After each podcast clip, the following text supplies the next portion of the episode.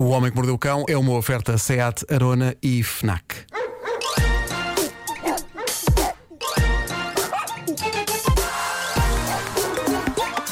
O homem que mordeu o cão.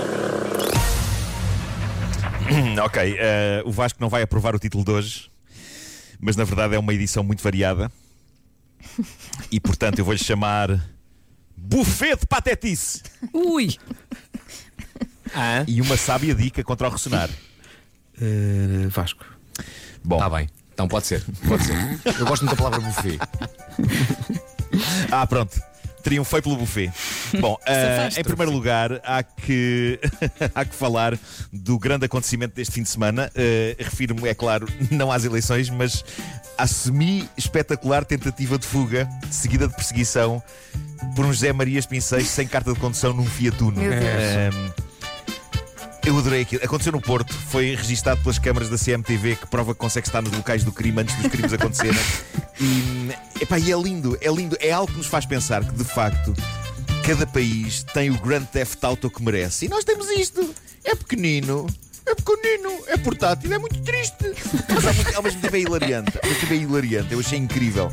Porque é tudo bom, desde a maneira como se escapam numa operação stop, que claramente é do género: opa, que se lixa, avança, se calhar conseguimos, se calhar conseguimos. Até ao inevitável momento em que, pouco depois, de maneira muito deprimente, eles se despistam na ponte do freixo e são presos. É, acho incrível. É dos, é dos acontecimentos mais não acontecimento de sempre. Mas claramente houve ali adrenalina. Só que um esguicho. Um esguicho de adrenalina. Houve um squee, squish. Na cabeça deles, eles claramente estavam dentro da velocidade furiosa, visto de Como é- fora, como é que é o estavam num episódio do Benny Hill. Foi mágico. Eu acho que foi desespero. Parecia uma adrenalina. Eles Sem uma pensaram, oh adrenalina, meu Deus, oh meu Deus. Eu acho é que não pensaram. Foi ótimo, adorei. Adorei, adorei. Uh, mágica foi também a maneira como uma rapariga americana se apercebeu que o tipo com quem estava num primeiro encontro romântico talvez não fosse homem para ela, nem para ela, nem talvez para ninguém. Mas a maneira como ela descobriu é arrebatadora. Ela mostrou-a na internet. Basicamente parecia que o date estava a correr bem, tanto assim que ela tirou uma fotografia ao rapaz e tudo, uh, que estava sentado à frente dela. Mas a fotografia, logo à partida, mostra estupidez, porque o tipo está num date com uma miúda que acabou de conhecer e está ao telemóvel. O quê? Ou seja, a primeira foto que a miúda, a primeira foto que a miúda com quem ele está eh, lhe tira no primeiro encontro deles é ele ao telemóvel. E só isso já devia fazer soar alarmes. Mas os alarmes soaram mesmo depois, quando ela chegou a casa e observou com mais atenção a fotografia, nomeadamente o reflexo do telemóvel nos óculos dele. Ela ficou curiosa com o que dias estava ele a ver no primeiro encontro deles à frente dela. E foi assim que descobriu que no primeiro encontro deles, ele estava a ver uma app de encontros. A sério, ele estava num encontro com uma miúda que conheceram numa app de encontros, a ver uma app de encontros. Ele estava a fazer swipes a raparigas com uma sentada à frente dele. Portanto, eu suponho que ele, ao contrário do que ela achava, não estivesse a achar o date por aí além e decidiu não perder tempo. Ele não, desistiu não, logo. Não esperou sequer chegar. Epá, já, já nem ia chegar a casa, chegar ao carro. Logo ali à mesa com ela. Que falta de respeito. calhau. Que cavalheiro, não é? Cada calhau. Ah, calhau. Bom, eh, vídeo, vídeo caseiro mais cómico que vi nos últimos tempos, eu, eu vou publicá-lo daqui a pouco. É o de uma senhora que dá pelo nome no TikTok de Celina Spooky Boo. Bom nome.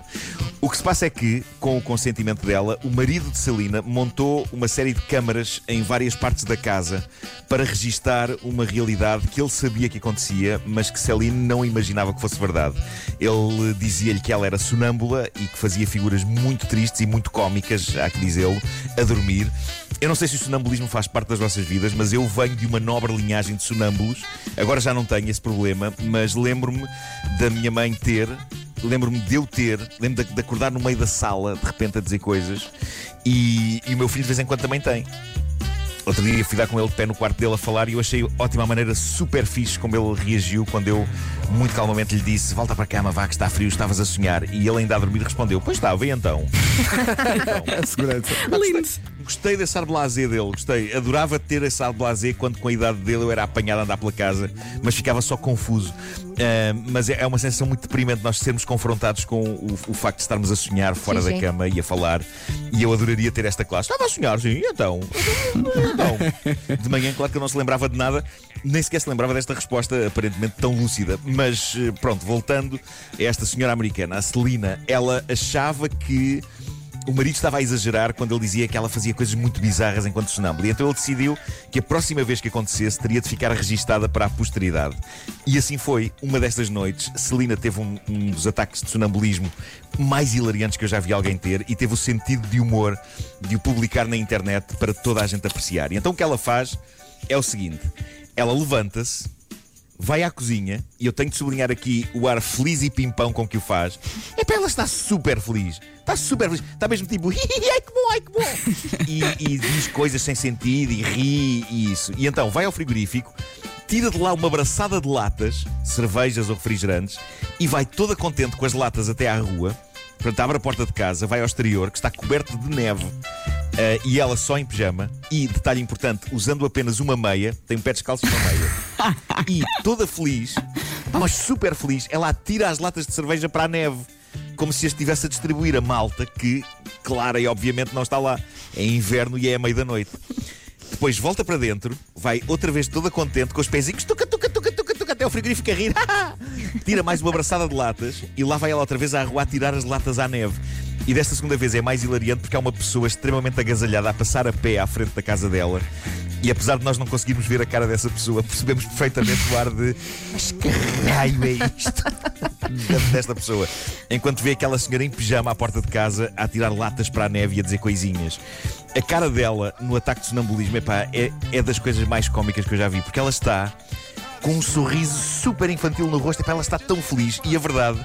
É que depois, já acordada na internet no dia seguinte, ela explicou porquê. Já que ela lembrava-se vagamente do sonho, ela estava a organizar uma festa na piscina em pleno verão. O que torna tudo ainda mais espetacular, tendo em conta que era inverno. Que é inverno, epá, e noite e está tudo coberto de neve e não está ninguém. Portanto, ela estava a tirar latas de cerveja aos alegres convivas da festa, só que na verdade estava a tirá-las à neve. É maravilhoso, eu já vou mostrar esse vídeo porque epá, vale muito a pena ver. E para terminar, a grande dica para acabar com o ressonar. Vamos a isso. Não o seu, caro ouvinte, mas o da pessoa com quem você dorme.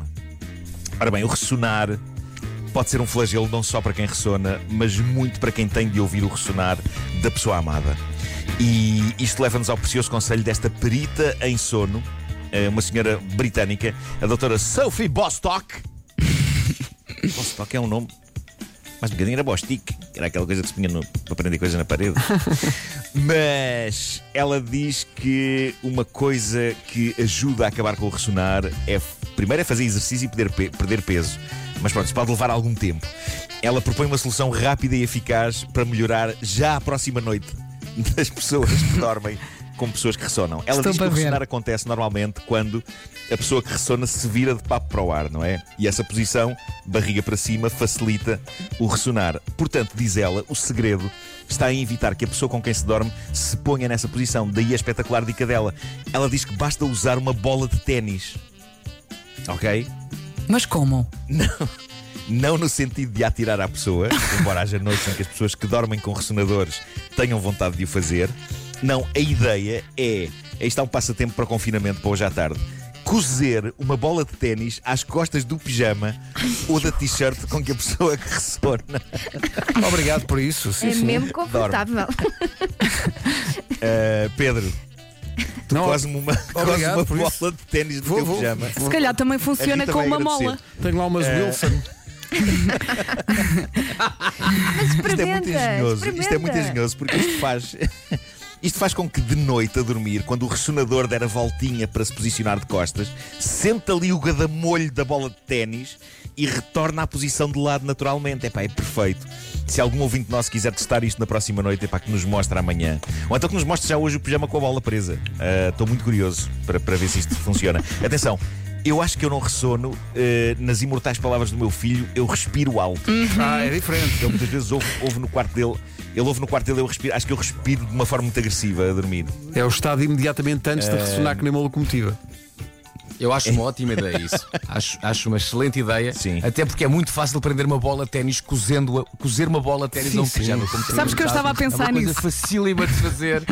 Eu, eu várias vezes pego uma agulha, pego uma linha e pego uma bola de ténis e digo: onde é que eu vou cozer esta bola de ténis? Olha, A uh, uma Vasco, camisa? A um pijama? Fita a umas cola preta. calças? Olha, Pode ser. Não, fita cola preta dá, não é? Dá, não? Amarras Dá para fita tudo? À volta da cintura com a bola lá atrás. Claro, está aqui uma claro. ouvinte tão entusiasmada com esta edição, Nuno. A Andreia Neves diz: Que grande ideia! Mas porquê ficarmos só por esse desporto? Cá por mim, vou pôr é uma bola de bowling. Epá, Meu uma bo- Deus. Mas espera aí, É que lá em casa deve ser mesmo violento. bola de bowling, coitado, coitado do marido. Bolas. Vira-se bonk. Ah, o que é que foi isto? É para não ressonares, amor. O homem que de mordeu bowling, eu acho que ele nem se vira, não é? Ele nem se- não, exato, ele nem se vira na cama, está sempre na mesma posição a noite toda. Tem ali um padragulho. Padragulho. O Homem que Mordeu o Cão foi uma oferta Seat Arona. O melhor do ano novo é começar do zero e foi também uma oferta FNAC, onde as novidades chegam primeiro.